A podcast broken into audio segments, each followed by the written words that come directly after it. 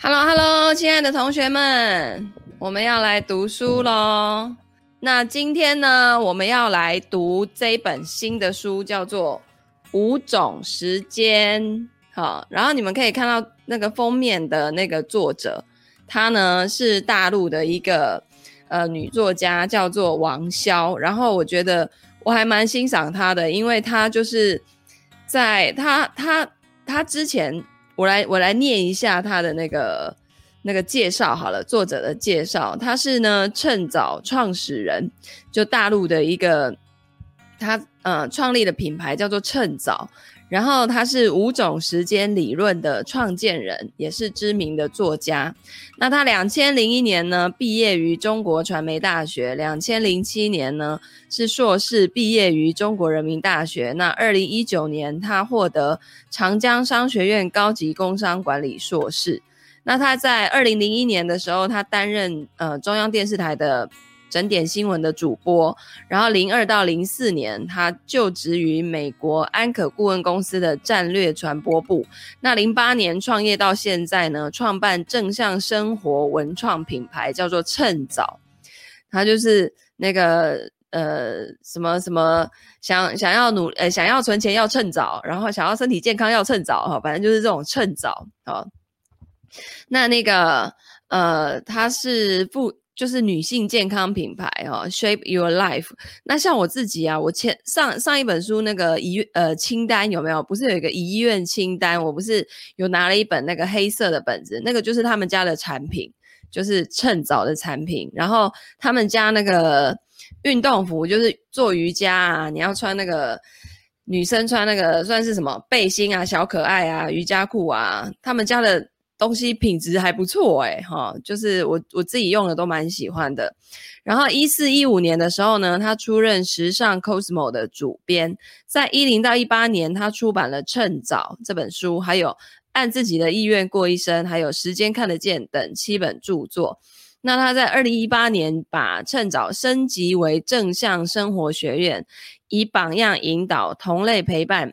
挑战激励社群服务，支持使用者知行合一，创建正向的生活。好，那他有获得很多的奖项，包括作家榜的金奖啊，年度企业家啊，还有这个二零一七年安永亚太区成功女性企业家。然后就是蛮厉害的一个人，而且他非常非常的自律，他呢每天都会运动，然后他。他就是很娇小的那一种，然后他也不是那种让你看起来很有力与美的那种，很可是他就是很匀称。然后他是生完小孩之后呢，看到自己的体重，觉得实在是 Oh my God，然后才开始健身。所以他健身其实就在几年前，不久前，五六年前吧，因为他小孩子也不大，好像才刚上小学。所以我觉得呢，就是什么事情你只要开始就不嫌晚，好不好？好。然后呢，话说我们家的川伦老师，他已经从礼拜天一路发烧到现在。然后最妙的是，他去做核酸检测是阴性，然后我昨天去做了也是阴性。然后我真的觉得台湾真的超厉害的，那个核酸检测啊，现在五秒钟大概就可以做一个人了吧？就是大家先上网预约，然后去。到现场之后呢，啊，那个护护理小姐就会讲一下啊，等一下流程是什么哈，啊，你们拿到资料要把什么东西打开，然后呢，呃，接着呢就就你叫到名字就去排队，他就给你资料，然后你就是就是开始一个一个距离很遥远这样子全面抽检完，然后你在很遥远的地方等完，你看到前面那个人结束了，你就往前走，你往前走，然后呢你就把口罩脱到这里，他说。嘴巴不用露出来哈，露出你的鼻子，然后他就拿出一那个，就是你手上会拿着一根那个检测的东西，然后医那个医生就把它抽出来，然后往你的鼻孔这么一塞，然后又抽出来，哇，你瞬间会觉得，哦哟，一阵鼻酸，然后他就说好了，可以回家了，然后就是也不愿意你在那边等就对了，然后他们都会发简讯通知你那个结果，就是刷刷这样子，然后就一个。所以我，我那一梯次大概有我我目测至少有五十个，因为它一梯大概就是五十个这样子，好像两点开始，对不对？啊，两点十五就都做完了，不会痛，不会痛，不会痛，真的不会痛。你就是会突然觉得就是你有没有曾经水不小心进到鼻子里面，那个那个就是会有那种酸胀感、酸胀的感觉，然后它那个就是一下下而已，一下下而已，就是。好像也没有之前那个，我看那个网络上有些 YouTuber，然后因为他们为了要回回国嘛，就是出国要先做检测，你要什么上飞机的前三天拿到阴性才可以上飞机。然后我看他们什么这样挖下去，然后这边拉拉拉拉很久没有诶、我们台湾的是刷刷 进去出来两下，超快的。所以我觉得就是最近疫情好像又起来了，对不对？然后而且。那个最近中奖的个案就在我家附近，就是很近的，就旁边那条巷子。然后，而且他去过的那些店家，就是我们平常早餐、中餐、晚餐几乎都会去的那种，买外卖一定会去的那种店家。然后，所以就，然后传人老师又这样，我就觉得很奇怪啊。他就他也没咳嗽，也不会喉咙痛，然后也没有痰，也没有呼吸困难。然后他就是自己在那边一直三十八度、三十九度，然后全身无力想睡。就这样没了，没有别的了。然后，然后就昨天去亚东测什么白血球、血液，全部都正常，白血球数量也没有高起来。后来我今天早上在跟那个小吴医师讨论的时候啊，他就说病毒是这样，就是。因为我们一般的人人的认知就是你在发烧，代表你的身体在打仗，所以你的白血球数量一定会多起来，对不对？因为好感觉在在在打仗，在跟细菌啊什么的打打仗。然后后来那个小医师就说，呃，其实不是你们想的想的那样，然后就是白血球没有一定会升高，就可以一直发烧。然后我就说是因为。这个病毒太厉害了，所以把白血球骗过去了吗？就是我不是你们的敌人，不用来打这样子。然后呢，小医师就说，基本上这个要跟你解释到你懂哦，大概要两个小时的时间。然后我就说，那那算了算了。他说，反正你只要不要那种持续高烧超过五天，因为小医师待过急诊室嘛，然后他们他们就是觉得五天以内的都可以接受，你只要不要就是持续恶化，然后到人都。叫不起来，然后因为传老师会还会自己起来上厕所喝水，然后还会肚子饿，然后我就是煮那个粥，粥煮完不是有那个白白的一层汤吗？他就是喝那个，那个很营养，你们知道吗？哦，然后呢，我用那个煲汤的锅子，就是那个米呀、就给它一杯盖下去，对不对？然后水加很多，然后让它滚，让它慢慢熬，熬出那个白白的汤，然后就喝。然后呢，就吃药啊，然后就就是那个精油各种，我已经快要变秘医了，你知道吗？各种疗法，通通给他下去，吃的、喝的、擦的、用的，通通给他下去。然后他就是会烧啊退，烧退，烧退，烧退这样。所以我就一直在觉得，虽然都是阴性，可是会不会其实他算是某种程度的 有中标？只是说他的症状算是。没有去攻击到呼吸道，是还算轻，因为他意识什么各方面都还很清楚，所以呢，反正希望呢，今天或是明天就会好一点。如果到明天还就已经第五天了，还在烧的话，那可能就要再去一次那个医院去找出原因。因为昨天去医院采检血液、尿液各种，就都指数都正常，所以我就说你到底在烧什么？你你 你是在嗨什么？你也没有咳嗽，我还上网去，我真的以前就没有去关注这些讯息，然后到最近，因为这样子我就开始看很多，现在很多人拍 YouTube，然后去分享他们那个确诊之后的那整个的流状况流程，然后有的人去可以咳到出现那个觉得是肺部的那个细胞的那种那种血块，诶，就是咳，因为它攻击你的肺嘛，然后咳到就是都。直接就是看得到这样子，嗯，然后我就想说啊，有啊，还好我们家纯文老师没有没有这方面的问题。然后，总之我后来就深深觉得呢，家里的 财务管理系统一定要趁早建构好，因为当家里有病人的时候，然后我们家小孩子，因为呢，就是我们我们家又在前排摇滚区，而且这一次还更前排，然后那个小朋友。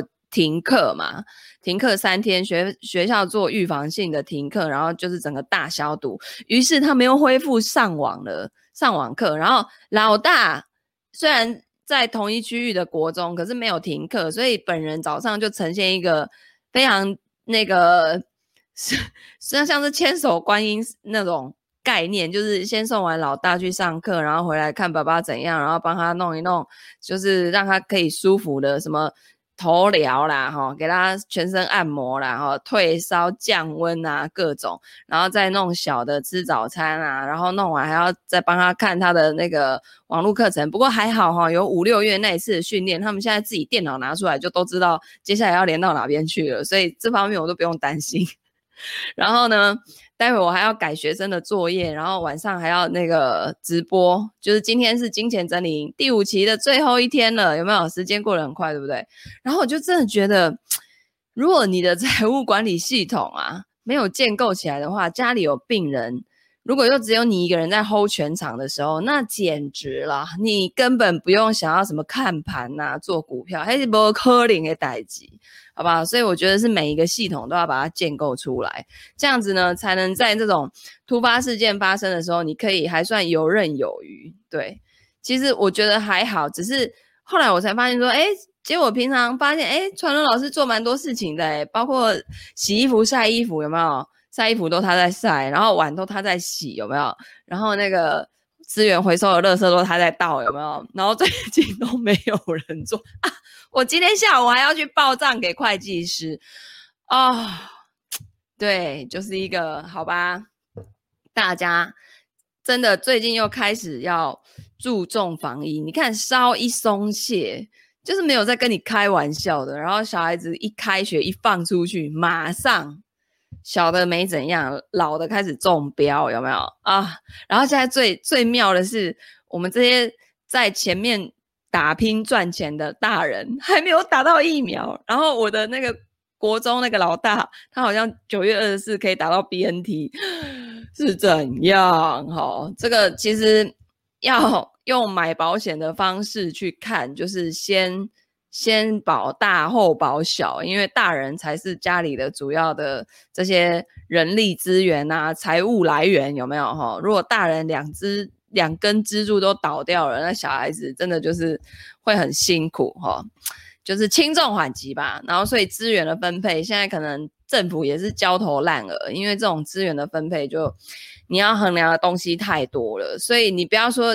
一个一个国家一个社会的体系这么庞大这么复杂，因为我们一个一个家人一个家庭个人，你那些资源要怎么分配？你真的平常就要去把它 settle 好，OK。好，然后我们来看看这本书啊，作者的序言。他序言一呢，就是讲前世今生。他说：“我根本无法做到在旁边有手机的情况下写完这一本书。这件事情本身是一个极大的讽刺。我明明知道自己正在写的就是一本关于时间管理的书，我也知道按计划该何时写完，每天应该要写多少，但是我还是会拿起手机，而且很多次，当我以为我正在进进行深度思考，可是突然间我就会发现自己的手指头却在荧幕上滑动，就是在手机，就是 怎么哎，一回神过来，我已经拿着手机在滑手机。我跟很多人一样，从未像现在这样需要，呃，需要求助于时间管理方法。在此之前呢，我作为一个时间管理文创品牌的创始人，接触过 GTD。哦，就是 Get Things Done，叫有有一次有一套书叫做《搞定》，它有三本，他就是在讲那个 GTD 哈、还有什么刘比歇夫时间管理法、时间轴法、时间四象限法、番茄工作法、甘特图法、垂直分析法、吃掉那一只青蛙法、四点起床法、专注冥想法、视视觉模拟计时器法。我在写上一本书《时间看得见》的时候呢，还尝试过用思维导图把自己既有的时间管理方法纳入一个总逻辑当中。结果我发现，思维导图会让人的大脑的杂乱更加一目了然。我还发现呢，时代更迭的速度早已经超越了时间管理体系更新的速度，而我们总是妄想用旧的方法呀来解决新的问题。每当提到时间管理，我们总是被引导应该要这样做啊。比如说，那、你要记下来，这样就不会忘记每一件该做的事情啊。然后再来就是你要用日程表跟甘特图，让项目进度有条不紊。再来要分清楚哪一些是重要，哪一些是紧急，遵从二八法则设定优先级。再来是要进行整体规划、长期规划，小目标要服务于大计划。以上都对，都能解决局部的问题。更准确的说，他们曾经满足了不同时代的人对时间管理的需求，代表了各种背景下的时间管理特征。如果我们仔细研究，会看到已知的时间管理观观念啊，从出现到现在。随着生产力的变迁，已经经历了至少四代的发展。无论环境怎么变，勤劳的人类从来没有停止训练自己切割跟使用时间的能力。人们很清楚，时间永远有限，需要练习切割时间跟使用自己短暂生命中的可能性。可喜的是呢，每一次时代变迁，都有新的时间管理方式应运而生，人们一定会重新获得时间管理的自觉跟启蒙。在正式进入本书的阅读之前呢，我们需要先找到自己在整个发展坐标轴上的位置，了解时间管理的前世今生。这边提到上古时代时间管理的备忘时代，在上古时代，人们是用结绳记事，还有壁画。来确保事情不会被遗忘，这个跟我们今天用备忘录还有呃便签一脉相承。那由于认知水平跟生产力水平低下，当时的人呢，没有能力计划明天跟全盘思考，只好专注于当下的事物。祖先在绳子上打好一个结，类似我们在今天在即时贴上面打了一个勾。那这就是为什么你在使用备忘录的时候会感到缺乏线性时间的约束。接下来进入到农业时代哦，这个叫做管呃时间管理的计划时代。农耕文明是一种充满耐心的文明，因为那个时候我们的祖先呢懂得跨越季节播种跟收获，这让时间线拉到了空前的长度。祖先们开始按年、按月、按星期、按天。计划农业的劳动，就像我们今天会使用清单啊、日程表、计划表、甘特图。那农业时代的图表结构看起来已经跟今天的 Excel 表格一样规范工整。如果你发觉这样的清单跟表格缺乏对轻重缓急的判断，那是因为现在的你已经不再按照节气跟季节开展活动啊。我们不是有二十四节气吗？像我们那个，嗯。我知道立秋刚过，然后立秋之后是什么？我已经忘了。反正呢，好像每两哦，白露，白露是昨天，然后每两一呃，大概对，每两星期就一个节气，下一个节气就是在秋分哦，秋分之前就是中秋节，好快哦！你看，中元节刚过完，中秋节已经要来了，是吧？中秋节过完，准备又要过年了哦，所以。这个节气啊，以前农耕时代二十四节气非常重要，对吧？那再来就进入了工业时代了，时间管理的效率时代。十九世纪以后的工业时代呢，迎来了人类生产效率的转折点。当不同的工序跟节点对生产进程的影响出现巨大的差别的时候，优先级决策成了最核心的事情。著名的时间管理理论四象限法则跟华罗庚的运筹学都在这一个时期被提出来，帮助人们呃择优来安排时间。那四象限法则呢，非常适合对工作场景的任务再分类。这个就是为什么你在归纳跟填写四象限的时候，会感觉重要跟紧急事项凸显得相当的清晰，同时会对不重要跟不紧急的事情产生困惑，因为在生活中。人们就偏偏喜欢做很多不重要又不紧急，但是又很想做的事情，比如说追剧，是不是？追剧是不是不重要也不紧急？但是我们每天几乎都会做啊，因为我们很想做啊，对不对？我不知道你们有没有追剧，我每天都有。我最近在看那个什么《海岸村恰恰恰》，Oh my god，那是好浪漫的爱情喜剧哦，哦，啊。韩剧哦，你们那个可以去 Netflix 看一下。好，然后再来信息时代，时间管理的价值时代，再来就是我们所熟悉的世界啦。呃，互联网带来了全球化，展现了价值观的多元化跟生活方式的参差多态。哦，那人们就突然发现有无数的文本可以读啊，有无数的图片可以看，无数的事物可以去了解，讯息的传递速度越来越快，越来越快，使得人们必须要迅速找到方法，甄选跟采集对自己有价值的讯息。随即诞生了各种各样的讯息处理工具，包括效率手册啊，啊，然后什么什么，就是那个小本本有没有？然后效率管理 App 啊，对不对？那个我们上一本书的作者不是介绍了一大堆 App 有没有？那在这个时期呢，不管是纸本的工具还是手机端的工具，都有一个共同的特点，就是人们开始发掘自己的独特性，追求人生的自定义跟自我实现。但是科学技术的发展速度这么的惊人，人们还在寻找更得心应手的方法来处处理如此大量的讯息。智能时代眼看着就要来了。智能时代时间管理会对应进入什么时代呢？我们此刻啊，正处在智能时代将来但还没有来的黎明。智能时代是。计算机，呃，大陆叫计算机，台湾就就是叫电脑。电脑跟人脑一起思考，但是电脑的技术已经开始有能力反过来干预人脑的时代。在讯息时代出现之前，人们的主要任务是同时处理事件流跟时间流，把事件纳入时间当中予以解决。但是随着电脑对生活的渗透逐渐的加深，人们不得不开始处理越来越高频、越来越大量的讯息流。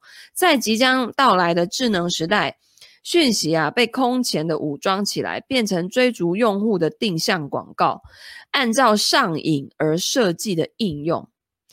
这本书是不是也很厚？我看看，嗯，我觉得还好，诶，就是大概是这样，几页？我看一下几页，应该也是两三百页吧，看起来是只有两百六十页，还好啦。好，然后呢，就是。呃，你看哦，像我们那个 FB 的广告，你有没有发现？譬如说，你在你在你可能只是去 Google 了一下 Dyson 的那个那个吸尘器，然后于是待会你滑各种网页的时候，Dyson 就会不停的出现在你面前，有没有？因为你被什么锁定追踪了，他知道你对这个东西有兴趣，然后他就会不停的出现。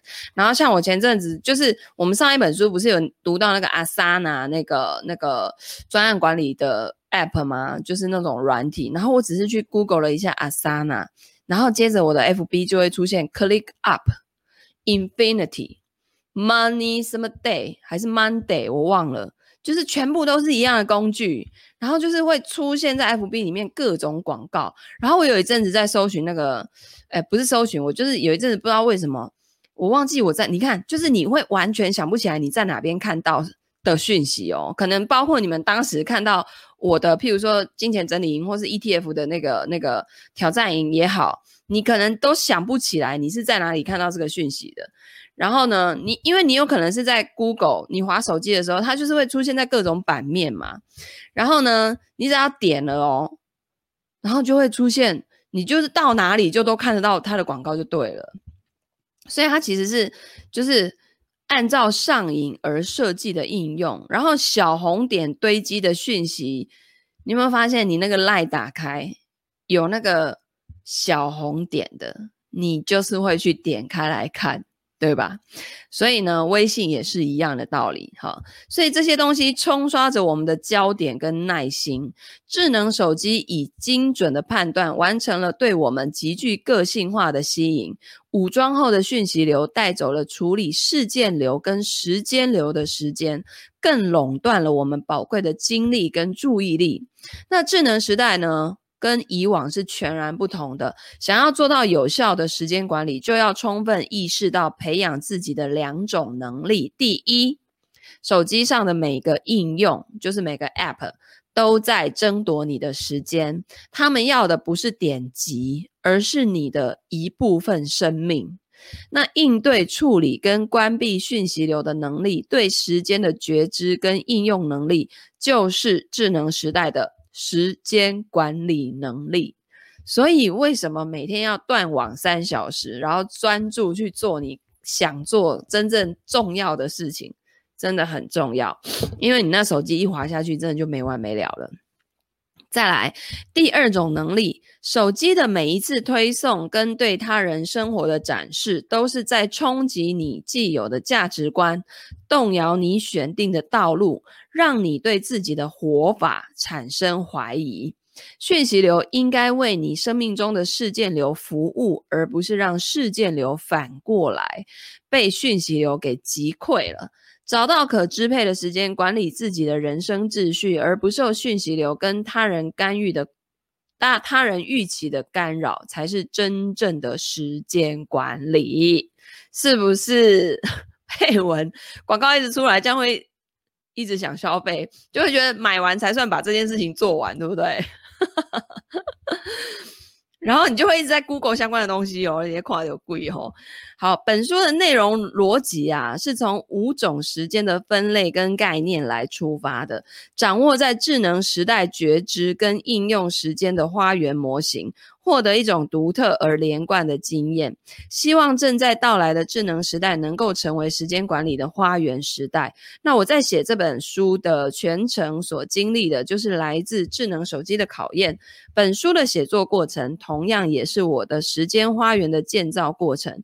当写作完成的时候，我跟我的时间管理体系都获得了一次全面而丰富的升级。整个体系通过文字已经凝结在这本书里面了，得以让思考结果跟所在的时代同步。那在本书当中呢，我充分叙述了五种时间管理的结构跟执行的方式，希望读到的人可以重建自己的人生秩序。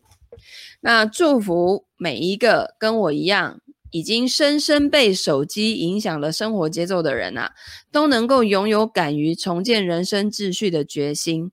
只有当人们不再被旧的框架束缚，为自己创造一个天然跟自由的环境，才有能力把这个时代巨大的信息冲刷变成养分、阳光跟水，来用它们来滋养你的生活。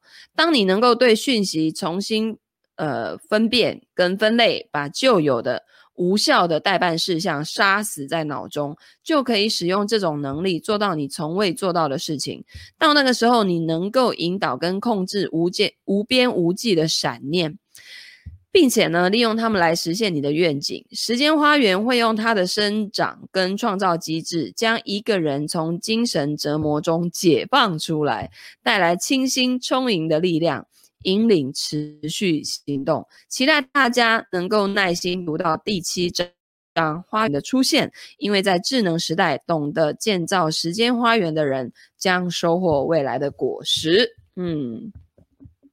佩文说：“以前没有手机，是不是比较会时间管理？其实那也要看你把时间拿来干嘛呀，对不对？但是只是你你会比较没有那么焦虑的原因，是因为你的讯息量没有那么大，然后讯息传递的速度也没那么快，所以嗯，就是那个讯息的承载量，一般来说都是一个人可以。”吸收消化的，但是现在真的就是多到爆炸，大家都吸收消化不过来了，哦，所以就会变成什么贪多但嚼不烂，就是。对，最后你就会发现怎么这么忙，然后最后都没有什么产出的原因就是在这边。好，序言第二叫做串起点滴。本书呢，从创作到诞生，严格来说经历了十二年。如果说对应新的时间管理问题，需要不断研发新的特效药，那我就是那个常年沉迷研发的人。在过去的十二年当中，我出版了七本书，以此呢寻找人生的目标跟抵达的方式。在过去的十年当中中，我创了一个文创品牌，用来解解决时间管理的优先级跟路径的问题。在过去的七年当中啊，我观察了上百万人的行动，以此求证是哪一些规律跟方法论在人群当中持续发生作用。呃，因为作者他自己会一样，他都会办那个，比如说一百天。一百天的那个打卡营，然后它有各种主题，比如说有健身的啊，有那个饮食的啊，有写那个写他们大陆叫做效率手册，然后我们台湾应该就是类似那种，就是那种时间管理的本子吧，就是呃自己的行事历啦，然后是纸本的那一种。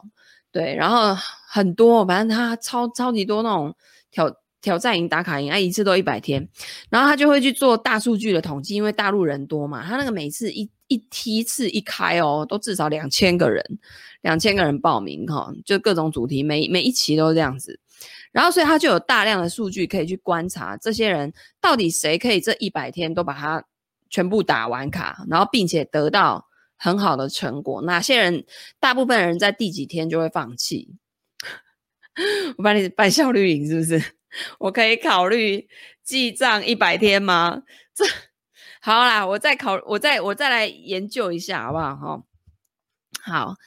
所以看书其实也会给你的事业带来很多灵感嘛，对不对？好，然后呢，在足够长的时间线上啊，一个人才有能力看清过程中的行为跟事件是怎么样作用于整体的。二零一八年，也就是我四十岁那一年，我的。寻找跟求证逐渐形成了结构性的结论。我给这一套结论起名为“五种时间”。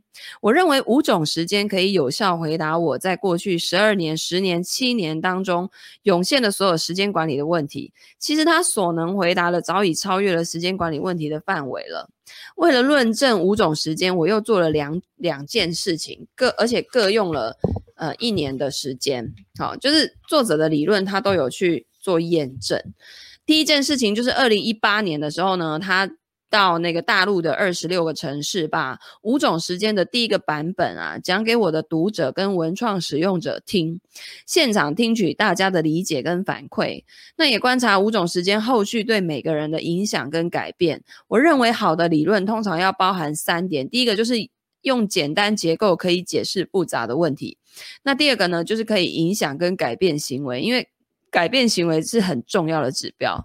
那第三个是能够跨越文化跟地域，这一点是最厉害的哦。我从佛山讲到呼和浩特，再从哈尔滨讲到兰州。虽然台湾跟香港都还没有去，但是呢，这本书会把我带到那里啊。没错，对，就是。现在台湾也蛮多人在看他的书的哦，然后呢，我相信这本书呢，在未来也有机会被翻译成其他语言的版本，把五种时间带到更多的文化当中。希望它能给每一个读到的人带来启发跟转变。那在现场的课程当中，一开始讲完五种时间的完整内容需要四个小时，后来呢，因为太受欢迎，增加到八个小时。本书呢，在后来的八个小时版本上进行了全面的升级。在写书的时候，我又重新规划了内容顺序。毕竟追溯到五种时间的诞生，是我要解决自己遇到的各种问题，解决那些从少年时代就开始的一系列追问。明白要趁早啊！他有一本书叫做《女人明白要趁早》，哇，真是很好几篇都讲的，真的就是直接给他一针见血哈。好，最理想的坐标肯定是站在人生的早期，因此我挪动了我的写作观测点，退回出发时刻，重新按成长的时间线设计了阅读逻辑。不过，当你读到书中的第七章跟第八章的时候，就会迎来整本书的融会贯通。在现场讲解五五种时间的时候，我跟团队还准备了很多影片啊、图表啊，包括现场的互动练习跟作业啊，这些会在本书的配套练习中呢，就是。呃，出现一部分哦。那在影片的时代，读书变成了少数人安静又持久的旅程。但我相信，在阅读这本书的时候，你又可以听到自己心中海涛翻腾跟烟花绽放的声音。哇，这么酷！好，第二件事情就是，二零一九年，我跟团队啊，为用户开发了一款叫做“趁早行动”的微信小小程序。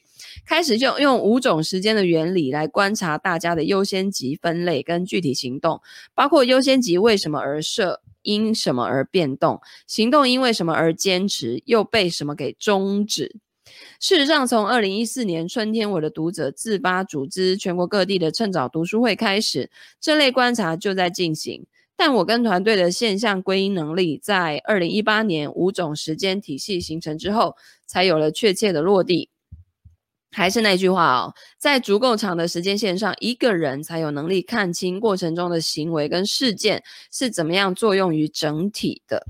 那成长中最大的成本是战略成本跟时间成本，要分清什么是真正的节约，什么是真正的浪费。如果是真正想做的事情，就要充满耐心。所以每半个月啊，趁早行动微信小小程序上面都会开新开一期指向若干具体目标的一百天计划，对吧？那这些计划上上线逻辑也都来自于同一个结构，我猜。参加了一百天计划的同学，在看完本书之后，会对很多环节设计恍然大悟。这个基于数据的观察行动，到现在已经进行了差不多两年，样本量啊，在本书出版的时候，早就已经超过一百万人了。那每一期的数据都在不断的加深，印证着到底什么是重建人生秩序的真谛。在我们打造的文创品牌跟微信小程序里面啊，总是不断的重复着两句话：一生只有三百个一百天，用一百天做一件事，还有时间看得见。那么这两句就是建立人生秩序的真谛吗？既是，但也不是，因为我们永远无法用局部的方法论去解决一个整体的问题。人生是一个整体的问题，因为人生的本质是对五种时间综合管理之后的结果。时间是有方向的，就像一条绵延向前的道路，就像本书的诞生，任何一个观点。都有出处，任何一个闪念都触发了涟漪。闪念其实大概就是灵感的意思哦。那过去经历的每一件事啊，都是在为未来的某一个时刻做准备。如今我终于明白了，一路上的点滴是如何串联成了完整的体系。以上就是本书诞生的前情提要。接下来我也会继续观察读者阅读后展开的行动，你的花园是繁茂的还是荒芜的，要看你耕耘的程度。而最需要集中精力去做的事情，就是此时此刻所能做的，叫做展开行动。嗯，好的。所以呢，今天呃，我们就把这个前言读完哦。然后明天，诶，没，明天早上我有那个财务建筑师的培训课，所以呢，明天会暂停一次。那那个礼拜五的话，应该我看纯老师的状况，如果是 OK 的，我就继续来读第一章。第一章叫做《神灯跟它的主人》哦。其实他的书其实都蛮有趣的，他都会用一些我觉得很特别的比喻方式。然后，所以我觉得，嗯、就是还蛮棒的哦。你们如果有在用微信的话，可以去搜一下，叫做“趁早”，趁早哈、哦，那个。明白要趁早，存钱要趁早，投资要趁早，哈，这的这个趁早，OK，好的，那如果呢，同学们你们很喜欢这样的读书方式，欢迎按赞、分享、留言、转发给你身边所有的亲朋好友，然后祝福大家呢，这个疫情又再起了，这这一波呢，大家。感觉来势汹汹哈，呃，大家要照顾好自己，好吗？好，那没事呢，就在家多读书、多听书哦，少往外跑。OK，那我们就下次见啦，大家拜拜。